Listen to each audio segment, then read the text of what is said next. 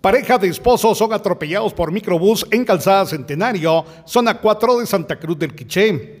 Ayer, en horas de la noche, dos personas que se conducían en su motocicleta resultaron heridas luego que un microbús los atropellara cuyo conductor se dio a la fuga bomberos municipales departamentales atendieron a la señora Agustina Chávez Álvarez, de 61 años, presentando herida abierta en la parte del cráneo, así como golpes y laceraciones en diferentes partes del cuerpo, y a su esposo José Enrique Hernández, de 60 años, presentando crisis nerviosa. Ambos fueron trasladados a la emergencia del Hospital Regional de Quiché a bordo de la unidad AD 129. Desde Emisoras Unidas Quiché, en el 90.3 reportó Carlos Recinos, primera en noticias, primera en deportes.